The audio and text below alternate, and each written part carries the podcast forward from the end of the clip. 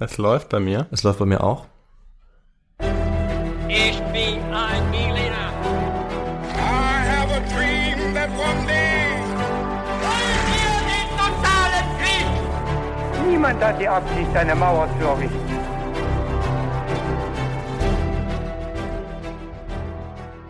Hallo und willkommen zurück bei His2Go, dem Geschichtspodcast zum Mitnehmen. Mit uns, Viktor Und David. Hier bei uns erzählt immer einer dem jeweils anderen und natürlich auch euch eine neue und aufregende Geschichte. Und wir fangen dabei auch immer mit ein paar kniffligen Fragen zum Mitraten an. Und naja, da ich letzte Woche eine Geschichte erzählt habe, ist diese Woche David wieder dran und ich bin gespannt, worum es heute geht. Aber vorher habe ich noch eine kleine Frage an dich, David. Was trinkst du denn heute? Ja, ich trinke heute ganz klassisch äh, Kaffee schwarz. Ohne alles. Oh, mit Koffein. Mit Koffein. Ich glaube, heute äh, habe ich es vielleicht sogar ein bisschen nötig gehabt. Normalerweise ohne Koffein, du kennst mich, aber heute auch mal ein bisschen. Ja, aber bei mir ist es genauso. Das ist ja mal ein Zufall. weil Normalerweise trinke ich äh, Kaffee auch gerne ohne Koffein, aber heute ist bei mir auch mit Koffein. Echt, ohne uns abgesprochen zu haben. Ja, Ja, so ist es. das ist ja ein Ding. Genau. Ja, David, vor zwei Tagen war ich auf einem ziemlich wilden Geburtstag und zum Glück gab es daneben so einer orangenen Alkohol-Mischgetränk-Bowl, könnte man sagen, noch alkoholfreie Getränke. Und unter anderem gab es da auch einen selbstgemachten Eistee mit frischer Minze, schön zubereitet. Und das hat mich natürlich direkt an unseren Getränkefetisch erinnert in unserem Podcast. Für den ist unser Podcast eben auch bekannt. Und ich glaube, wenn ich darüber nachdenke, haben wir wahrscheinlich sehr, sehr, sehr viele verschiedene Getränke uns mittlerweile genehmigt. Also 150 Folgen, 300 Getränke. Ich komme überhaupt nicht mehr mit. Stimmt, ja. Ja, ist total krass. Und mich würde ja schon mal interessieren, was wir so am häufigsten getrunken haben. Aber na, in letzter Zeit bin ich ja viel mit meinem Rennrad auch unterwegs, wie du ja weißt, an meinem Vintage-Ding. Da schraube ich äh, ja auch relativ viel rum und endlich kann ich damit auch wieder Touren fahren. Und bei der ersten Tour, da hatte ich nur Wasser dabei und irgendwie war ich gegen Ende ziemlich platt. Also wirklich, also meine Beine waren dann so schwer. Und dann habe ich mir gedacht, ich muss mir jetzt was Elektrolytehaltiges in die Trinkflasche mischen und hab's mit dem Pulver von Holy probiert. Und das hat echt richtig was gebracht. Also das muss man jetzt echt glauben. Und ähm, das war außerdem noch richtig lecker. Holy Lemon Hydration war das und da ist eben ordentlich Elektrolyte und Mineralstoffe drin und ich glaube, du als Sportler weißt ganz genau, was ich meine. Ich habe dann dummerweise das Pulver auch noch mit meinem Kumpel geteilt. Ich hätte wahrscheinlich eher noch mehr gebraucht. Kann ich verstehen, das ist ähnlich bei mir. Ich hasse es nämlich, dehydriert zu sein. Viele Leute wissen gar nicht, dass sie dehydriert unterwegs sind. Ich sage Stopp mit der Dehydration. Und zwar egal ob beim Sport oder bei normaler Arbeit. Also ich mache auch gern Fitnessstudio oder Joggen, aber eben auch, wenn ich vorm PC sitze. Wasser ist natürlich wichtig. Es ist aber auch richtig gut, wenn man ein wirklich schmackhaftes Getränk hat. Das eben dann auch, wenn man Sport macht, am besten Elektrolyte zum Beispiel enthält. Aber auch, wenn ich arbeite, finde ich es gut, wenn es schmeckt und ich nicht nur Wasser trinken muss. Und da ist beispielsweise Holy Kiwi Strawberry um einiges besser. Das ist jetzt so mein Lieblingsgeschmack. Ich finde es aber auch ganz cool. Wir beide hatten so ein Starterpaket, die verschiedenen Geschmäcker auszuprobieren. Dann wird es noch weniger langweilig. Und wenn es richtig lange dauert oder richtig intensiv wird, ist es schon echt cool, wenn man was Leckeres und was Fruchtiges, Erfrischendes halt trinken kann.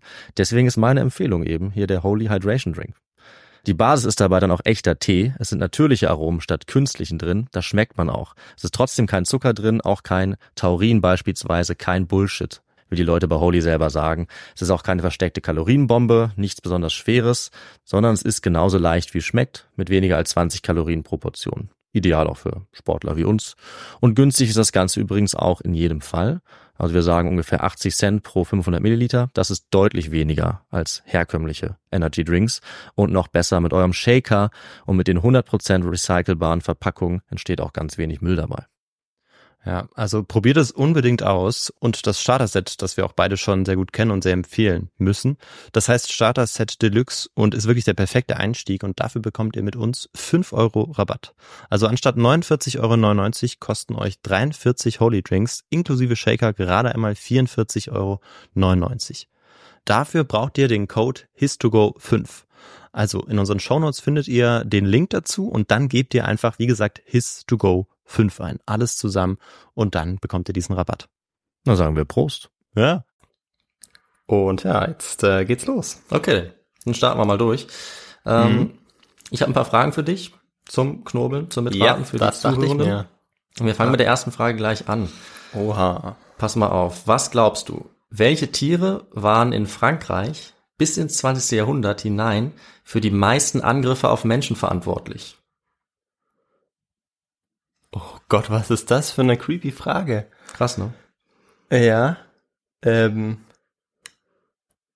Angriffe auf Menschen, wie, also, wie, wie kann ich es verstehen? Ich hätte jetzt gesagt, vielleicht so Ratten wegen der Betragung von der Pest, aber das ist ja kein richtiger Angriff, oder? Oder? Äh, nee, also Angriff wäre es dann nur, wenn die Ratte sich auf den Menschen stürzt und so die Nagelzähne Okay. in den Menschen rammt. Okay, bis ins 20. Jahrhundert. Hm, ne, ich würde sagen mal, das könnte, ah, vielleicht das Wildschwein sein. Okay. Das Wildschwein, Ja. das gute alte Wildschwein. Okay. Ja. Dann machen Weil wir es so gleich. viele Wälder ja gab. Oh, das ist gut. Also- das ist gut, ja. Du, du kennst dich aus. Gallien damals.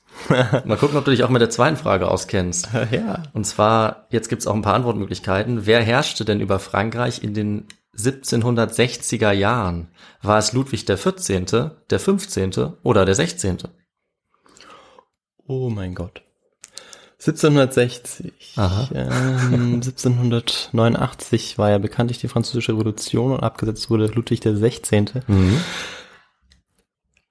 Äh, beziehungsweise ich weiß es nicht. Ich würde sagen der 15. oder der 16. und da ich mich festlegen muss, sage ich mal der 15. Mhm. Ja, Viktor, gute Nachricht. Äh, Deine Antwort war richtig. Es handelt sich um Ludwig den 15. in dieser Zeit. Sehr gut. Ich war mir nämlich wirklich nicht hundertprozentig sicher, aber ja, das war richtig getippt. Okay. Und dann kommt noch die letzte Frage. Ja. Die kommt jetzt vielleicht etwas unerwartet, aber sie lautet, mit welchem Material kann man einen Werwolf töten? Ein Werwolf. Ja. Oh, da muss ich, da muss ich kurz nachdenken, weil das sieht man ja in so in Filmen, hat man das manchmal so, ich weiß nicht, ob das natürlich dann stimmt, was da immer gezeigt wird, aber vielleicht ist es ähnlich wie mit Ja. Also, da es keine Werwölfe gibt. Vampiren oder so. äh, ja, ja, klar, vielleicht so mit, hm, nee, ehrlich gesagt weiß ich es nicht, also vielleicht irgendwie auch so mit Knoblauch oder mit, ich weiß, ich weiß es nicht. Ja, doch, ich meine, du das hast recht. verwandelt. Du hast recht, von Ähm, den Vampiren, stimmt, das macht schon Sinn. Nee, ich weiß, ich weiß es nicht, ich, äh, da muss ich passen. Okay, ich werde das Vielleicht nachher irgendein, auflösen. irgendein Getränk, oder so, irgendeine Mischung, dass der Werwolf dann nicht stirbt, aber wieder zum, zum Menschen wird. Ah, finde ich auch gut. Ja, finde ich auch gut. Ähm, es ist was anderes, muss ich, muss ich zugeben. Aber wir werden noch rausfinden, was es ist. Ja, da bin ich jetzt wirklich ganz gespannt. Und die letzte Frage hat schon so ein bisschen, also die davor natürlich auch, so ein bisschen einen Hinweis gegeben, äh, worum es in der heutigen Folge gehen wird. Und ich leite jetzt mal ein und wir werden jetzt erfahren, worum es geht. Es geht nämlich um das Frankreich in den 1760er Jahren. Und die Leute in dieser Zeit waren in ganz Frankreich panisch vor Angst vor einer Bestie, die Dutzende Menschen umgebracht hat. Vor allem Frauen und Kinder und eine ganze Region mehrere Jahre lang terrorisiert hat. Die Geschichte war damals schon so mysteriös und so schrecklich faszinierend, dass solche Promis in dieser Zeit wie Immanuel Kant, Voltaire oder auch Friedrich der Große darüber geschrieben haben. Ähm, klingelt's bei dir schon? Äh, ja, ja, es klingt tatsächlich so ein bisschen. Ja. Ähm, ich habe da so Szenen von einem Film vor Augen, aber ich weiß leider nicht mehr, wie der heißt. Oh ja, das könnte. Ähm, und da wurde dann irgend so ein ähm, Jäger, glaube ich, irgendwie aus Paris bestellt oder so, und der sollte dann auf die Jagd gehen nach dieser Bestie. mhm. Aber glaube, ich weiß nicht äh, Ja. genau, ob das das ist oder nicht. Ich aber, glaube, äh, da bist du auf einem sehr guten Weg. Und zwar handelt die Geschichte heute über die sogenannte Bestie des Gévaudan. Mhm. Oder auf Französisch Bête de Gévaudan. Ähm, Diese Geschichte ist damals schon ziemlich schnell in die Folklore eingegangen, in so mystische Geschichten, überall in Frankreich, aber auch anderswo. Und es gab sehr viele lokale Schreiber und noch viele mehr oder weniger seriöse Historiker und eben auch Filme, die dieses Thema behandelt haben. Meistens aber eher nicht im Sinne der Wissenschaft, sondern auf der Suche nach einer dramatischen Story. Na klar. Es wurde oft an den schaurigen Einzelheiten sich festgehalten. Es wurde auf Augenzeugenberichte geguckt von zerfleischten Opfern, schrecklichen Angriffen dieser Bestie. Und wir fragen uns jetzt, was ist damals passiert in den 1760er Jahren, dass es zu dieser Massenpanik und auch Massenfaszination kam. Und ich werde jetzt versuchen, ein bisschen eine Mischung zu finden aus historischer Korrektheit, soweit das geht, aber natürlich auch ein bisschen Spannung. Es geht ja auch ums Entertainment Ja, hier. Ähm, und man kann aus dieser Geschichte nicht nur einen spektakulären Fall aufrollen, äh, sondern man kann auch was lernen über Quellen, über Geschichtsforschung und die Leute und die Zeit, in Ja, der wir uns ähm, Rezeption, Tradition. Genau. Die Zeit, in der wir uns bewegen werden. Und wir schauen uns jetzt erstmal das Setting an, weil wir brauchen natürlich ein bisschen historischen Kontext hier bei unserem Podcast, ja klar. Mhm. Ähm, und die Szenerie für diese Folge, die ist, wie gesagt, Frankreich in den 1760er Jahren. Und der Ort ist Südfrankreich, genauer gesagt die Region Gévaudan. Die gibt's heute nicht mehr unter diesem Namen, aber es entspricht ungefähr dem Departement Lozère. Dieses Departement ist äh, heute und war damals auch schon im 18. Jahrhundert eine dünn besiedelte Region mit viel Waldgebieten, wie du schon richtig gesagt hast. Und die Leute in dieser Region waren sehr arm. Sie waren auf die Landwirtschaft angewiesen. Sie haben ihre Schafe, ihre Ziegen, ihre Rinder gehütet. Und sie waren eben oft alleine mit den Tieren auf dem Land unterwegs. Und mit so einer verwundbaren Situation auf dem Land beginnt auch die Angriffsserie der sogenannten Bestie. Und zwar Ende Juni 1764. Da war ein 14-jähriges Mädchen namens Jean Boulet dabei, auf ihre kleine Herde von Ziegen aufzupassen, als sie von einer unbekannten Bestie angegriffen und getötet wurde.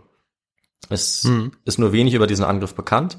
Es gab auch zunächst kein großes Interesse daran damals. Es war auch normal, dass Frauen und auch ältere Kinder Tiere gehütet haben und dass man eben dann als so ein Hirte auch Risiken ausgesetzt war, weil man war eben alleine auf dem Land unterwegs. Es gab Tiere, die natürlich auch Angriffsziele waren für Raubtiere.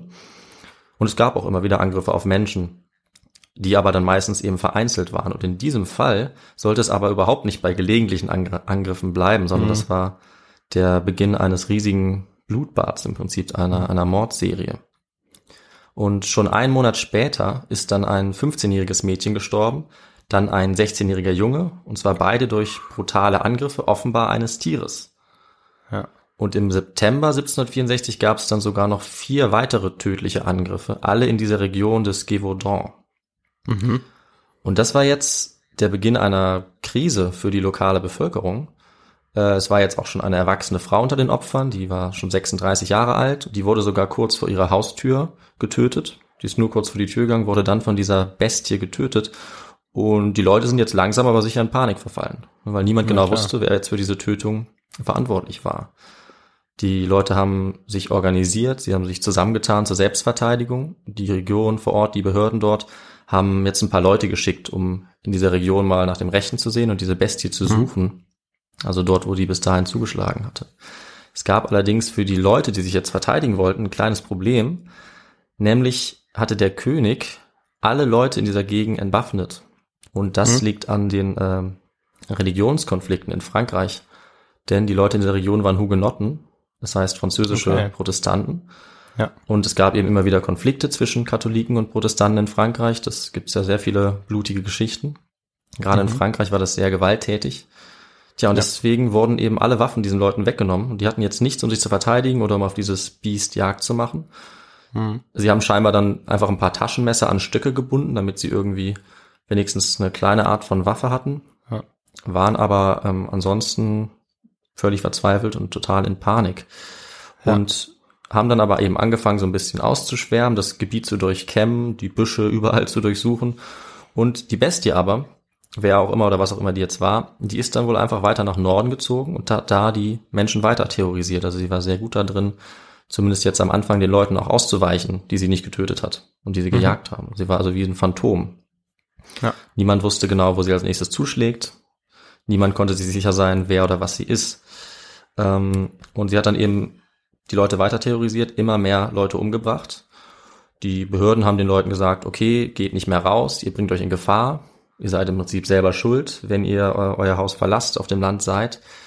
Aber wie bereits gesagt, war es eben ein sehr armes Gebiet und die Bauern und Hirten, die mussten sich im Prinzip in, in Gefahr begeben, weil sie mussten irgendwie ihren Lebenshalt verdienen und dafür mussten sie eben dann auf die Weide Na klar. um ihr Vieh ähm, grasen zu lassen oder so. Es ging nicht anders und damit waren sie äh, eben weiterhin dieser Bestie relativ hilflos ausgesetzt. Und um das zu Oha. stoppen, wurden die Bemühungen dann auch weiter ausgeweitet. Also es sind dann ab Oktober dauerhaft Dorfbewohner durch die größeren Gebiete gelaufen, die wurden auch dafür bezahlt. Es wurden die Berichte von den Angriffen gesammelt. Da gibt es zum Beispiel die Person Etienne Lafont, die hat das zentral organisiert, der hat solche Patrouillen organisiert ähm, und die hatte gute Verbindungen zu den wichtigen lokalen Persönlichkeiten. Aber es gab weiterhin keine Ergebnisse für die Behörden. Ähm, Die Bestie hat weiter gemordet und die Angst ist auch immer weiter angewachsen. Und das sieht man aus der heutigen Sicht zum Beispiel ganz interessant auch an der Sprache, äh, die damals verwendet wurde für diese Bestie. Die Bezeichnung hat sich nämlich verändert im Laufe dieser Monate. Erst wurde sie Bet Feroz genannt. Das ist noch recht normal, da kann man einfach mit wildes Tier diesen Begriff übersetzen. Oder was würdest du sagen als, als Fachmann? Ja, ja. Ja. Doch, äh, Bettferos. Genau. Siehst du. Und dann wurde das allerdings nur noch zu Bett. Also das kann man schon eher mit Bestie äh, übersetzen, schon Ja. bedrohlicher. Aber auch das hat noch nicht ganz gereicht, dieses, ja, diese jetzt schon übernatürliche Bedrohung zu erfassen, der sich die Leute ausgesetzt gesehen haben. Deswegen wurde dann auch danach nur noch von einem Monstre gesprochen. Ja, das muss man, glaube ich, nicht übersetzen. Also ein Monster, Nee, damit, klar. Ja. genau, damit war damals aber jemand gemeint oder etwas, das eine Form hatte, die den Gesetzen der Natur widersprochen hat. Und die auch unnatürlich grausam war. Denn das wussten die Leute dann oder meinten sie zu wissen, es kann eigentlich nichts Natürliches mehr sein, was diese ganzen Leute umbringt. Ja. Und die haben damals natürlich dann auch angefangen, richtig wild zu spekulieren, was jetzt dieses übernatürliche Monster sein könnte. Es hat sich äh, weiter ausgebreitet, ne, erst von der Region ist es übergesprungen auf andere Regionen, bis das ganze Land im Prinzip in Angst war oder eben von Faszination erfasst, was es denn jetzt, äh, was jetzt hier vor sich gehen könnte. Und ähm, im November wurden dann sogar auch Soldaten beauftragt, diese Bestie zu erledigen, aber auch die konnten sie nicht erwischen. Die Bestie war sehr gut da drin, sich zu verstecken. Und die Menschen im Gévaudan, in der Region, in ganz Frankreich waren von Panik ergriffen. Auch außerhalb von Frankreich hatte man schon davon gehört. Die Leute in den Dörfern, auf dem Land in Gévaudan hatten jeden Tag Angst, dass sie das nächste Opfer dieser Bestie werden würden. Und das wirklich Bemerkenswerte daran ist aber, dass es in dieser Region eigentlich gar nichts Ungewöhnliches war, dass Menschen, die allein waren, Opfer von Raubtieren wurden. Und zwar muss ich sagen, allerdings nicht von Wildschweinen, wobei ich das auch nicht total abwegig finde, sondern von Wölfen. Tatsächlich Wölfe, ja. Ja. Ich dachte, Wölfe sei zu, zu offensichtlich, Hm, weil ich habe tatsächlich an Wölfe gedacht, aber die Ja. gibt's bei uns auch. das stimmt. Und dann dachte ich, Wildschweine gibt's doch eigentlich auch viel, aber die, die sind ja eigentlich auch, die verstecken sich ja vielleicht noch mehr als wobei Wölfe auch. Naja. Okay, ja, Wölfe. Ja, also du hast recht, das sind beides scheue Tiere, aber ich glaube, Wildschweine sind vielleicht nicht ganz, haben vielleicht nicht ganz dieses Raubtierhafte wie, Ja, genau, die, ja. die Wölfe.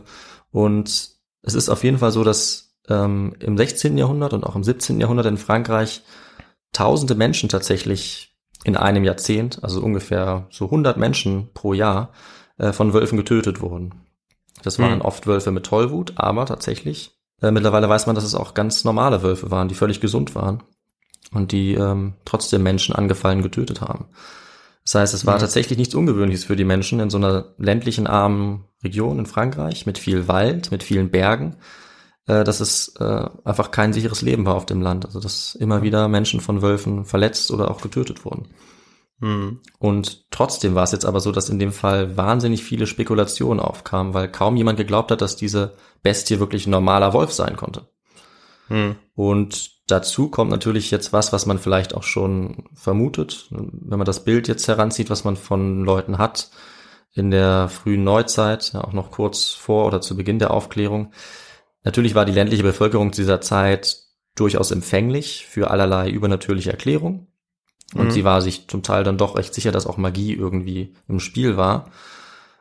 Aber man muss auch sagen, der Historiker Jay Smith hat es zum Beispiel gesagt, dass die Elite zu dieser Zeit, also die Politiker, die Beamten, doch auch Mhm. sehr offen waren für solche Erklärungen. Dass es da was Übernatürliches gab, was Magisches, das irgendwie Zauberei, Ja. diese Bestie äh, irgendwie besonders gefährlich gemacht hat.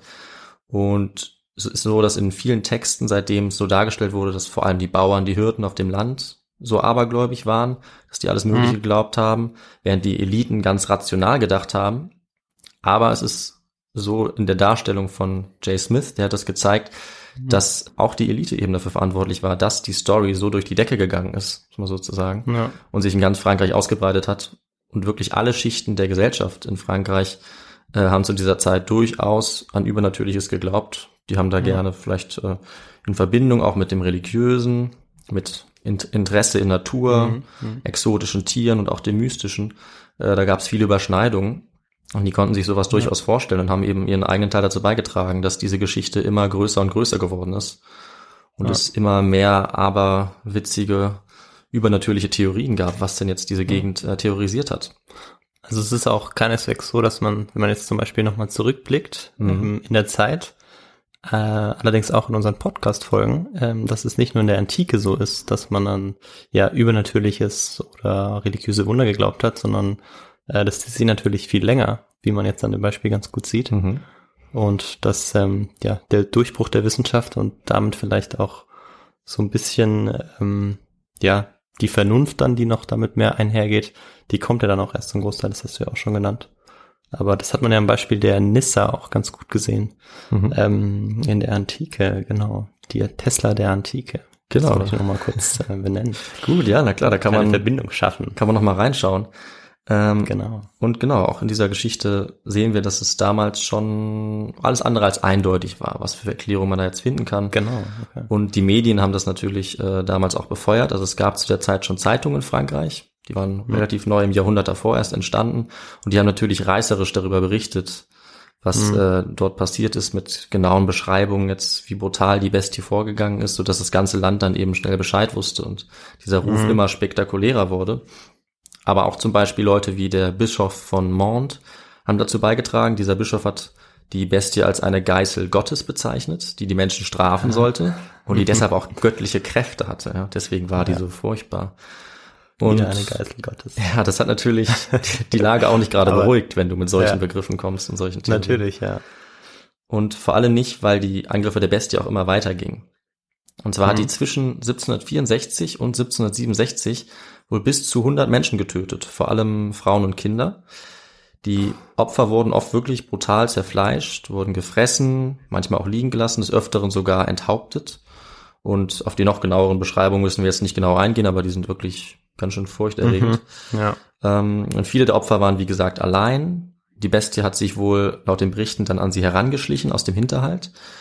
Sie mit einem großen Sprung auch oft angegriffen, also die konnte wahnsinnig weit ähm, springen, hatte sehr viel Kraft, hat sie dann verschleppt, ganz mühelos, sie dann getötet, manchmal gefressen. Ähm, und ja, diese, ja, dieses Blutbad wurde dann eben entdeckt von den, von den Augenzeugen. Ähm, aber es gibt oft auch Opfer, die überlebt haben. Also sind Mhm. bei weitem nicht alle gestorben, die von der Bestie angegriffen wurden. Manche sogar unverletzt, andere verletzt. Äh, es gibt auch einige Fälle, wo die Bestie erfolgreich abgewehrt wurde. Und Ja. da gibt es zum Beispiel den Fall von Marie-Jean Vallée. Die wurde von der Bestie auch überraschend attackiert, aber Mhm. Ja. sie konnte sie sogar ganz alleine abwehren mit einer Lanze. Und Ja. Wenn man mal in Frankreich unterwegs ist, könnte man theoretisch auch über ihre Statue stolpern, weil es gibt noch Mhm. heute zu ihrem Andenken für diese heroische Tat eine Statue in der Stadt Auvers im Südfrankreich. Mhm. Und das war nicht ungewöhnlich, weil auch andere Opfer wurden als Helden gefeiert, sogar vom König geehrt, in den Zeitungen gelobt. Und das hat auch einen historischen Hintergrund, dass diese Helden, zum Teil waren es auch Kinder, die sich erfolgreich gegen diese Bestie verteidigt haben, dass die so gelobt und heroisiert wurden. Denn Frankreich hatte zu diesem Zeitpunkt gerade einen sehr harten Krieg hinter sich gehabt, den siebenjährigen Krieg gegen Preußen und Großbritannien. Ja, und die Leute waren jetzt auf der Suche nach Heldinnen und Helden tatsächlich, weil der Krieg war hart, es ist für Frankreich nicht gut ausgegangen. Die brauchten jetzt patriotische Symbole, um ihr Selbstbewusstsein wieder aufzubauen. Mhm. Und da kamen eben so Geschichten gerade richtig von einfachen Leuten, ja, die ähm, auf dem Land gelebt haben, aber die heroisch gekämpft haben, so wie das eben gute Franzosen im Krieg auch tun sollten. Das heißt, Mhm. das ist tatsächlich ähm, so ein, ja, patriotischer Effekt, kann man sagen, den äh, die Bestie und diese ganzen Geschichten da auch hervorgebracht haben. Ja, auch so eine Art Gemeinschaftsgefühl, Ja, dass man, dass eine Nation, oder vielleicht noch nicht eine Nation, aber dass Vielleicht ein Volk nicht. über sich hinauswächst. ja. Genau. Ähm, ja, gegen einen Feind von Mhm. außen. Und kurz vor der französischen Revolution, und das darf man auch nicht vergessen, das war ja nicht mehr Genau. nicht mehr lange hin.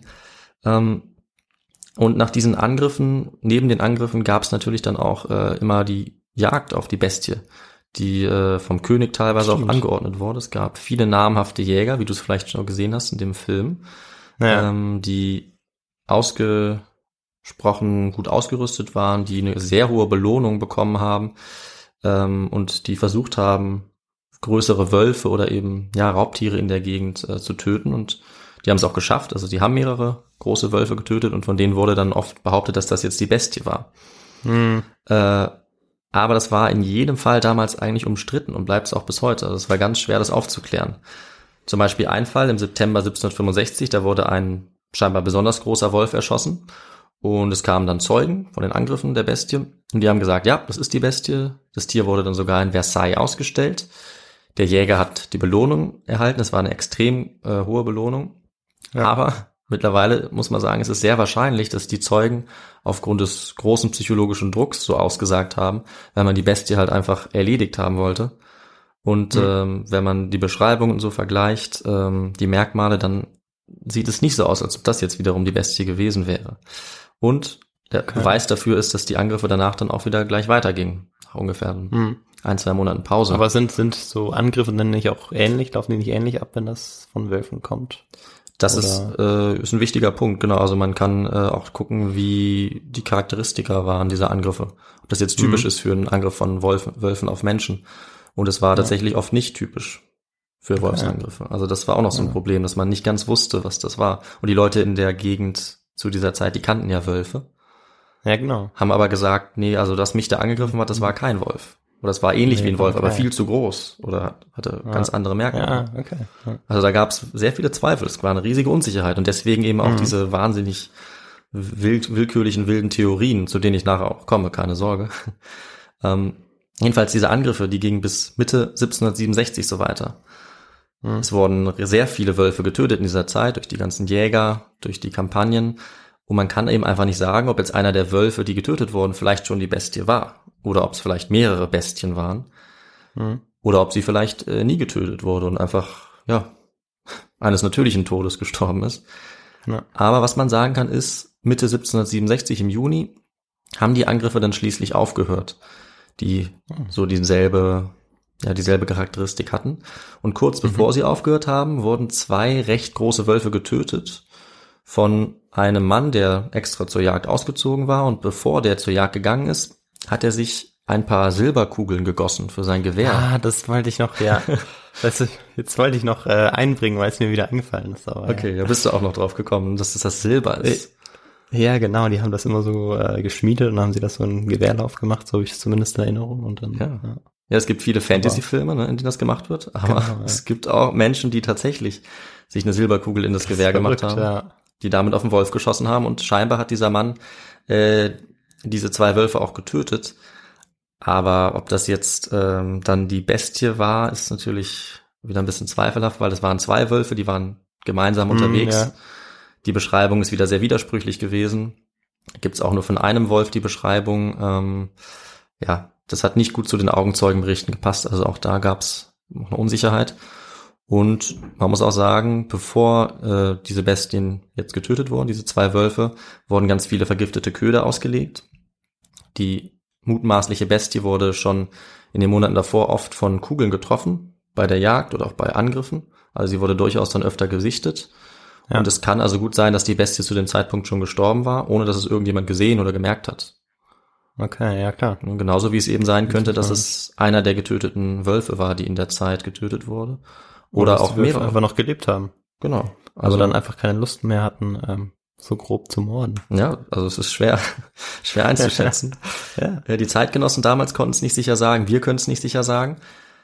Aber wir müssen natürlich schon noch ein bisschen spekulieren und Ja. noch ein paar Theorien vorstellen. Und äh, ich wollte jetzt noch mal die wahrscheinlichsten Theorien vorstellen, damit man selber noch ein bisschen äh, mutmaßen kann, wer oder was Mhm. es jetzt gewesen sein könnte. Also, zunächst mal kann man sozusagen sich die Fakten vor Augen führen. Die Bestie hat ja in allen vier Jahreszeiten zugeschlagen. Insgesamt über 100 Menschen auf dem Gewissen, vermutlich. Viele weitere verletzt. Und das spricht eigentlich schon mal gegen ein oder mehrere Wölfe, weil insgesamt ist es in der Natur so, dass die Wölfe normalerweise vielleicht im tiefen Winter mal Menschen angreifen, wenn sie keine Nahrung finden, wenn sie schrecklich hungrig werden, weil sie eigentlich sehr scheu sind und auch Angst vor Menschen haben, weil sie Ja. das sozusagen durch die ganzen Tötungen der Menschen, wenn man so will, von der Evolution anerzogen bekommen haben, dass die Menschen eben Wölfe töten. Aber in dieser Gegend im Girodor, muss man sagen, gab es eben viele Angriffe. Also ausschließen kann man es da jetzt wirklich nicht. Und ja, wie ist es sonst mit Wölfen? Also Angriffe von Wölfen auf Menschen sind wie gesagt selten. Die sind schon potenziell gefährlich, die Wölfe. Ähm, und es kann schon durch die Gewöhnung an den Menschen zu mehr Angriffen kommen. Es kann durch Füttern von Wölfen zu den Angriffen kommen, wenn die die Angst vor Menschen verlieren. Ähm, und man muss dazu sagen, Frankreich ist tatsächlich auch das Land mit der besten Überlieferung von Wolfsangriffen. Und wie ich es ja in der ersten Frage schon angedeutet hatte, in der Zeit zwischen 1200 und 1920 gab es wohl über 7000 tödliche Wolfsangriffe in Frankreich. Deswegen Wow. ist das tatsächlich Okay. eine recht wahrscheinliche Erklärung. Mhm. Aber da kann man eben auch gegen argumentieren. Man kann sagen, die Bestie hat zum Beispiel teilweise Menschen gegenüber anderen Tieren bevorzugt und manchmal Menschen Mhm. getötet, obwohl Schafe oder Ziegen in der Nähe waren, was wirklich sehr untypisch für Wölfe wäre, dass sie sich nicht einfach die Ziege schnappen und dann abhauen, sondern ne, quasi an der vorbeilaufen und dann auf den Menschen springen. Das Mhm. ist äh, merkwürdig. Und die Bestie war ja sozusagen Serienmörder und hat dann scheinbar auch eine Vorliebe für Menschenfleisch entwickelt, also einen Geschmack. Und das ist wiederum was, was oft berichtet wird von afrikanischen Großkatzen, von Tigern, von Löwen oder Leoparden. Damit hast du jetzt vielleicht nicht gerechnet. Nee, nee. Aber es ist so, äh, dass menschenfressende Löwen interessanterweise schon genauer untersucht wurden. Und es kommt durchaus öfter vor, dass Löwen, genauso wie auch Tiger oder Leoparden, auf den Geschmack von Menschenfleisch kommen, sage ich jetzt mal so. Weil es eben vorkommt, dass sie zum Beispiel ja Leichen finden nach Epidemien, Flutkatastrophen. Und wenn sie dann auch Ja. keine anderen Nahrungsquellen haben oder auch wenn sie krank sind, dann äh, kommt es eben vor, dass sie äh, anfangen, Menschen zu essen und dann damit auch nicht mehr aufhören. Jetzt nicht unbedingt dann nur noch Menschen essen, aber dass eben ja, dann ja, sie anfangen, Menschen als ja eine mögliche Nahrungsquelle zu sehen. Das Hm. heißt, also es ist durchaus ähm, nicht ungewöhnlich für Löwen, dass sie sich so verhalten. Ja. Ja, und ich meine, dass äh, Raubtiere äh, aus Afrika oder aus Asien ähm, nach Europa kommen oder dort verschifft werden, das haben wir ja auch schon Mhm. Grob gehört. Das heißt, dass sie dann auch dort sein konnten, ist ja auch nicht ganz auszuschließen. Ja, genau richtig. Das ist äh, tatsächlich eines der Argumente auch, die äh, für so ein Raubtier aus Afrika sprechen würden, was mich auch ein bisschen überrascht hat. Aber ich muss sagen, es leuchtet schon ein bisschen ein, weil ja erstmal die Leute wussten damals zwar, dass es Löwen gab, ja, hatten es vielleicht auf Zeichnungen gesehen, aber kaum, Mhm. also niemand von denen Ja, hat wahrscheinlich klar, mit klar. eigenen Augen Löwen gesehen. Nein. Bis auf ein paar Ausnahmen, denn es gab tatsächlich in der Region so Wanderzirkusse mit exotischen Ah, Tieren. Sogar. Ja. Und da gab es eben auch Löwen oder Hyänen darunter. Und es ist dann durchaus möglich, dass mal ein Löwe oder eben auch eine Hyäne entkommen ist und dass die dann dieses Blutbad angerichtet haben. Das haben schon die Zeitgenossen aufgrund der Beschreibung vermutet. Also da gibt es einige, die gesagt haben, diese Beschreibung würde auf einen Löwen passen oder auf eine Hyäne oder was ähnliches. Also auch da kann man sagen, diese beiden Tiere sind auf jeden Fall auch Kandidaten für die Bestien. Da Und damals in diesem Wander, Wanderzirkus, Wanderzirkus hin. Na, ähm, da, da gab es dann auch Raubtiere, oder? Ja, Weil ich genau. stelle mir das gerade so ein bisschen vor, das ist äh, ja schon erstaunlich. Also, ja. also Also, wann das mit dem Wanderzirkus angefangen hat, weiß man, weiß man das? Hast, hast du da? Nee, das weiß ich nicht. Aber okay. also wilde Tiere waren gerade da, wo sie, äh, wo sie nicht vorkommen, natürlich schon immer beliebt. Also du kannst im Das stimmt, Prinzip, du kannst sicherlich in der Antika wieder den Anfang verorten. Also ne, Ja. im Kolosseum haben schon Löwen, Ja. äh, also ein paar arme Ja, ja, das ist klar, Verbrecher ähm, zerfleischt. Ich weiß jetzt nicht, wann man angefangen hat, mit denen auch rumzureisen. Hm, Aber zu dem Zeitpunkt war das auf jeden Fall relativ verbreitet. war das ne? schon, okay, ja. Ja, dass die Leute waren eben interessiert, die haben dann wilde Tiere aus Afrika gesehen. Ja. Und na, da kann es eben auch mal passieren, dass so ein Tier ausbüchst und ja, theoretisch Ja. dann auf, auf die Jagd geht. Ja, Ähm, ja. Finde genau, ich, finde ich eine sinnvolle Ja. ähm, ja, Möglichkeit. Es gibt noch ein paar andere Theorien, die ich auch noch kurz vorstelle. Zum Beispiel. Darf ich noch meine Theorie aufstellen? Kannst du auch machen, ja. Leg mal Ich los. würde meine Theorie aufstellen, ähm, dass da vielleicht ähm, ja ein sehr großes Wildschwein was Ach mit so. zu tun hatte und dann dort eingebrochen ist und dann die Menschheit getötet hat ähm, und dann gegessen hat. Ist das Ja. auch möglich? Ja, ab jetzt auf jeden Fall. Also irgendwie die Theorie hatte ich jetzt noch gar nicht auf dem Schirm, aber Na gut, ich, ich gebe es auf mit dem Wildschwein. Nee, machen wir auf jeden Fall in die plausible Liste. genau wie die anderen Theorien, die ich hier noch dabei habe. Ja. Und zwar noch ganz plausibel fand ich die Idee, dass es sich um eine Kreuzung gehandelt haben könnte. Und zwar zwischen einem Oh. Wolf und einem großen Hund. Mhm. Das war damals durchaus möglich, ähm, weil die Leute hatten äh, große Hunde zur Verteidigung gegen Wölfe tatsächlich. Ähm, da die aber verwandt sind, konnte es eben sein, dass sie sich dann mit Wölfen gepaart haben und dann sozusagen so ein Wolfshund, ja, so ein Hybrid, so eine Mischung rauskam. Dann hatte man eben die Vertrautheit des Hundes mit Menschen plus die Wolfsgene des Raubtiers. Mhm. Und deswegen könnte es Stimmt, sein, ja. dass dieses Mischwesen dann aggressiv genug und furchtlos genug über Menschen, gegenüber Menschen war, dass es eben solche Angriffe dann durchgeführt geführt haben könnte. Und ja, auch die Theorie finde ich nicht schlecht, die kommt in Literatur Ja. auf jeden Fall auch vor. Naja, und dann gibt es Mhm. eben noch so Theorien, die äh, in der seriösen Literatur nicht vorkommen. Zum Beispiel, dass es ein Werwolf war, ein Gestaltenwandler, ein Mensch, der unter Lykanthropie heißt es, leidet und sich Ja, zum das habe Wolf ich auch verwandelt. kurz überlegt, ob es vielleicht ein Mensch war, aber ich meine, dafür war das zu, vor allem hat die dann ja auch noch verspeist und Ja, die Theorie gibt's auch. Also, vielleicht war es ein Mensch, der die Tiere trainiert hat. Diese Theorie äh, kommt noch vor, um Ach Jagd so, auf die Menschen zu machen. Möglicherweise um irgendwie, also es gibt da einen bisschen illustren Charakter, das ist der, der mit der Silberkugel, erspar uns mal die Namen, der mit der Silberkugel diese Wölfe getötet hat. Und da hat man gesagt, Ja. vielleicht hat er der die ja selber äh, abgerichtet, um seine eigenen Verbrechen zu verdecken, weil der eben auch äh, für ein paar Verbrechen bekannt war.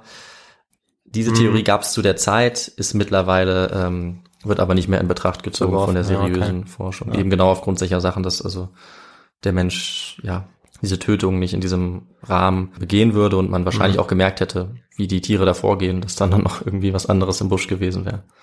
Durch Mhm. die Augenzeugenberichte. Aber was uns diese Geschichte auch zeigt, ist, dass die Forschung eben auch an manchen Stellen an ihre Grenzen stößt. Also es ist leider tatsächlich eine Geschichte, die keine einfache oder klare Auflösung hat. Äh, Es ist lange her. Es gibt als Quelle nur Berichte, die sich natürlich unterscheiden und zum Teil widersprechen. Es gibt ganz viele unter un- unterschiedliche Theorien und das Problem ist auch, dass viele Berichte und Untersuchungen schon mystische Elemente mit den tatsächlichen Ereignissen vermischen, hm, sodass sie dann schwer zu trennen sind. Ja. Und man kann eben keine neuen Quellen finden, man kann zum Beispiel keine archäologischen Hinweise äh, ausbuddeln, wie es bei anderen ja, spannenden Fragen der Forschung ist. Äh, ja, und die seriöse Geschichtswissenschaft hat sich deshalb mit dem Thema auch nur wenig beschäftigt. Ein paar Ja. Bücher gibt's da schon. Aber es sind eher so die unseriöse Wissenschaft, alle möglichen Fans von abgedrehten Geschichten, die äh, über das Thema berichtet haben. ja, Und ja, mich würde jetzt noch deine Meinung interessieren, Victor, nach dem, was Mhm. du jetzt gehört hast. Was glaubst du, was am wahrscheinlichsten die Bestie des Gévaudan war? Mm, Ja. Ähm, ich glaube tatsächlich, dass die erste Variante, ähm, dass die, die du vorgestellt hast, dass es möglicherweise ein Raubtier war, Mhm. das ähm, dem Menschen dort völlig unbekannt war. Ähm, weil, ja, das war ja, ich meine, selbst wenn es mehrere oder verschiedene Wanderzirkusse gab, ähm, hat man ja nicht immer da den Zugang dazu gehabt oder äh, nicht die Möglichkeiten, sodass viele von denen wahrscheinlich Raubtiere einfach nicht kannten und dann ähm, ja, und dass Raubtiere nach Europa kommen konnten, das haben wir auch spätestens seit Hanno erfahren. ja. Das heißt, ähm, ja, also ich finde, das ist eine sehr plausible Erklärung. Aber die anderen können genauso, also auch mit dieser, mit dieser Kreuzung von dem Wolf und dem Hund, das finde ich auch sehr gut, vielleicht der Zugang auch nochmal zum Menschen. Ähm, weil ich meine, Löwe muss ja trotzdem dann auch noch den Menschen reißen wollen oder Mhm. angreifen wollen. Mhm. Und das ist, das ist zwar so, das hast du ja schon auch, auch gut erklärt, dass es ähm, ja Beispiele gibt, wo das so ist, aber es ist jetzt vielleicht nicht, nicht üblich, vielleicht nicht die Regel. Deshalb, ja, ist das vielleicht auch nochmal ein guter Anhaltspunkt, aber ja. Das ist, wie du gesagt hast, halt schwierig da jetzt zu sagen, okay, das muss es sein, weil man weiß es ja einfach nicht. Stimmt. Also mein Eindruck ist auch von den Untersuchungen, die es gibt, von Historikerinnen, von der seriösen Forschung, es war mit Sicherheit ein Tier, kein Mensch. Hm. Äh, Es gab eben große Panik, große Verwirrung, was einiges an den Berichten verzerren kann. Mythische ja, Aberglauben bei den Zeitgenossen. Aber es wird wohl entweder einer oder mehrere Wölfe gewesen sein, vielleicht Ja. noch gekreuzt oder vielleicht wirklich ein entlaufener Löwe. Also der Historiker Jay Smith, der sieht Wölfe als die beste und einfachste Erklärung. Der sagt eben, Ja. im Gévaudan gab es einfach viele Wölfe. Und es gab vielleicht nie eine Bestie, sondern eben einfach mehrere große Wölfe, die die Gegend terrorisiert haben. Und. Ja, die Panik hat dann ihr Übriges getan und hat dann eben dazu geführt, dass die Leute gedacht haben, nee, das kann jetzt kein Wolf gewesen sein, so wie der vorgeht. Einfach Ja. weil man sich es eben nicht vorstellen konnte. Mm, Aber ich habe mir gedacht, ich lege mich jetzt auch mal fest und präsentiere noch ein paar Argumente von Ja. äh, National Geographic aus einem relativ neuen Artikel und sage, es war ein Löwe. Ja. Warum war es Ja. ein Löwe? Also einmal, wie ich schon gesagt hatte, die Leute zu der Zeit, die kannten Wölfe sehr gut. Ja, es gab regelmäßige Angriffe, wie ich schon erzählt habe. Die sind auf jeden Fall belegt. Und trotzdem haben aber sehr viele Zeugen gesagt, dass die Bestie viel größer war als ein, Wölf, äh, als ein Wolf, dass sie anders aussah als ein Wolf. Und dazu passt auch noch eine Datenanalyse, die in so einem Artikel dargestellt wird. Nämlich hat die Bestie deutlich häufiger ältere Menschen angegriffen als Wölfe im Vergleich. Also sie hat zwar schon Frauen und Kinder angegriffen, aber die waren insgesamt die Opfer im Vergleich schon älter, als es Wölfe, ähm, ja, als Wölf, Wölfe angegriffen haben in dieser Zeit. Ja. Das heißt, sie hat stärkere und größere Opfer angegriffen im Schnitt als die normalen Wölfe.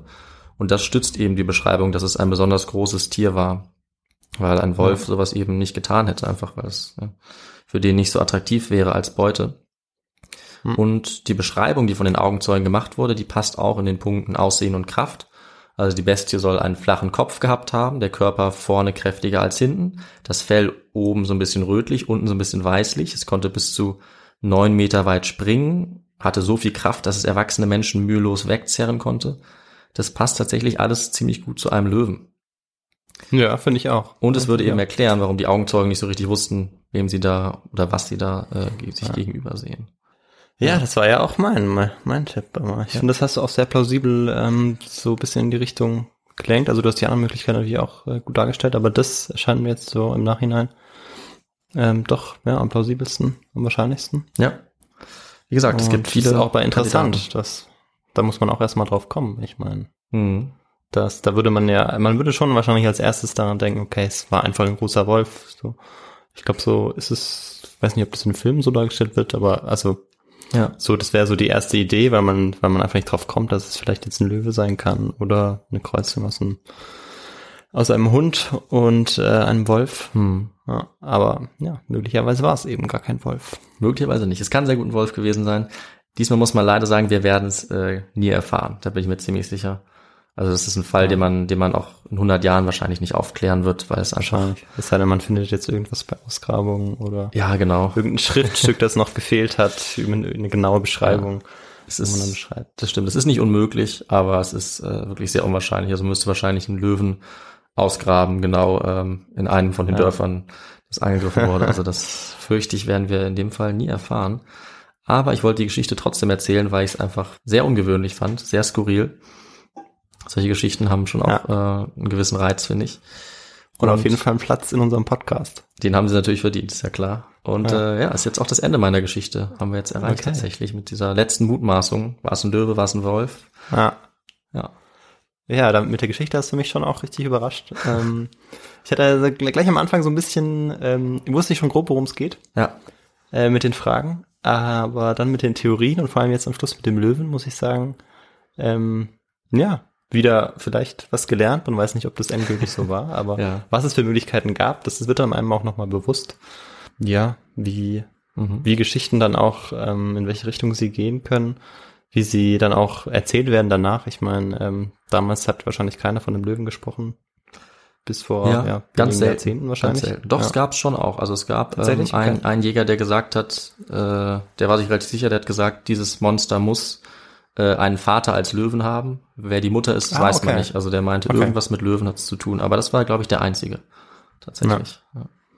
Aber trotzdem, ja, wie viel dann, wie viel dann darüber danach noch erzählt wird und wie viel spekuliert werden Ja, kann. genau. Das ist schon auch, auch spannend, weil es gibt ja einen wahren Kern. Das ist ja tatsächlich passiert. Das ist sicher, ja. Ähm, nur wer es war.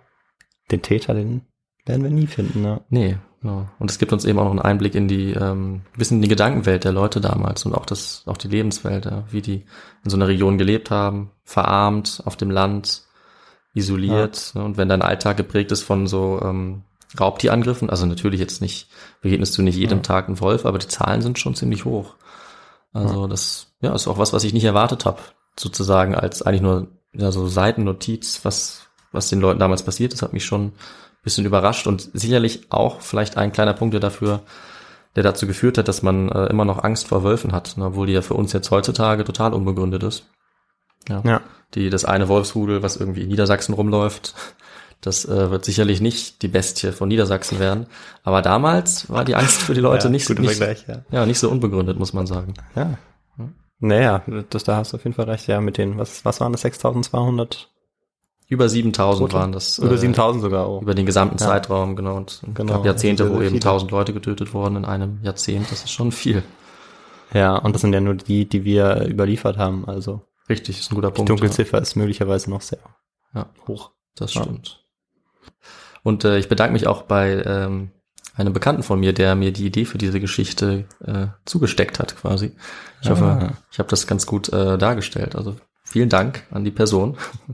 Ja, sehr gut. Ja, und dann sind wir eigentlich fertig, oder? Dann, genau, würde ich sagen, sind wir fertig. Ähm, dann habe ich noch eine Frage, was hast denn du noch für Literatur benutzt, David? Ja, die Literatur sage ich gerne noch. Also ich habe ja schon ein paar Mal den Namen genannt. Äh, am besten, also es gibt leider nicht so viel, vor allem nicht äh, auf Deutsch oder Englisch. Es gibt einige Bücher auf Französisch, aber das ist leider für mich nix. Ähm, Aber der Historiker J.M. Smith, den äh, habe ich gelesen, den finde ich gut. Sein Buch heißt Monsters of the Gévaudan. Ja. Ähm, es gibt auch noch ein anderes Buch, was, ähm, ja, das kann man auch lesen, aber das finde ich nicht ganz überzeugend. Ich nenne es trotzdem, das ist von äh, Richard Thompson, Wolf Hunting in France. Und dann gibt's eben noch diesen Artikel, den ich interessant finde, der die Theorie ähm, vertritt, dass es ein Löwe war. Das ist äh, vom National Geographic. Den Ja. werde ich dann auch in unseren Quellen nochmal verlinken. Da kann man dann auch mal nachschauen. Das ist eine ganz interessante Story. Genau. Ja, super. Dann ähm, sage ich vielleicht noch, wie man uns ähm, folgen kann Ja, und sehr gerne. wie man ähm, ja genau ein bisschen Feedback geben kann. Mhm. Und zwar sind wir auf Instagram und Facebook unterwegs und wir haben natürlich auch eine E-Mail-Adresse. Mhm. Ähm, genau, Facebook und Instagram, da kann man uns natürlich auch gerne folgen, liken, man kann uns klar Kommentare abgeben, ähm, was euch gefällt, was ihr gut findet, aber auch ähm, ja, was ihr findet, was man anders machen kann. Und dafür haben wir natürlich auch eine E-Mail-Adresse. Willst du die doch nochmal durchsagen? Ich bin mir gerade nicht ganz sicher. Genau, unsere E-Mail-Adresse für Feedback-Mails, äh, die wir sehr gerne von euch bekommen, die lautet Ja. his2go. Nee, jetzt habe ich es auch falsch gemacht. Gut, dass du das nochmal sagst. Sie lautet natürlich feedback.his2go at gmail.com. So geht die Ja, Adresse. genau, super. Und äh, was natürlich auch noch super wäre, wenn ihr uns dann auch noch bewertet, zum Beispiel auf ähm, Apple Podcasts oder nee, auf Spotify geht. Weiß gar nicht, da geht es glaube ich gar nicht. Auf Apple Podcast kann man uns äh, sehr gerne bewerten kann man uns mit bewerten, fünf genau. Sternen und auf Spotify kann man uns aber folgen. Das ist auch cool. ja, Genau. genau. Ja, super. Dann würde ich sagen, hören wir uns in zehn Tagen wieder. Genau, dann am 20. kommt die nächste Folge von dir, Viktor. Freue mich schon drauf. Ja, genau, richtig. Bis dahin, ähm, ja, bleiben hoffentlich alle bleibt gesund. Ja, Und dann ciao, Und- bis zum nächsten Mal. alles Gute. Tschüss. Ciao.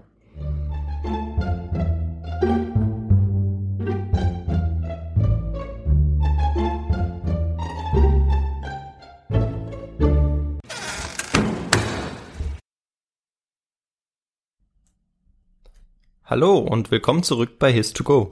Hm. das gefällt mir noch nicht so. Aber ich hab's gleich.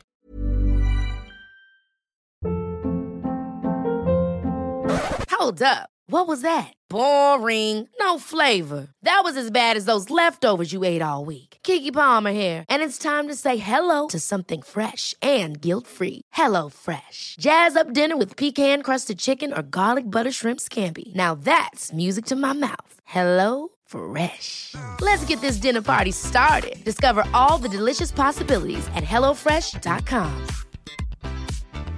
Hi, I'm Daniel, founder of Pretty Litter. Did you know cats tend to hide symptoms of sickness and pain? I learned this the hard way after losing my cat, Gingy. So I created Pretty Litter, a health monitoring litter that helps detect early signs of illness by changing colors, saving you money and potentially your cat's life. Pretty Litter is veterinarian developed, and it's the easiest way to keep tabs on your fur baby's health right at home. Go to prettylitter.com and use code ACAST for 20% off your first order and a free cat toy. Terms and conditions apply. See site for details.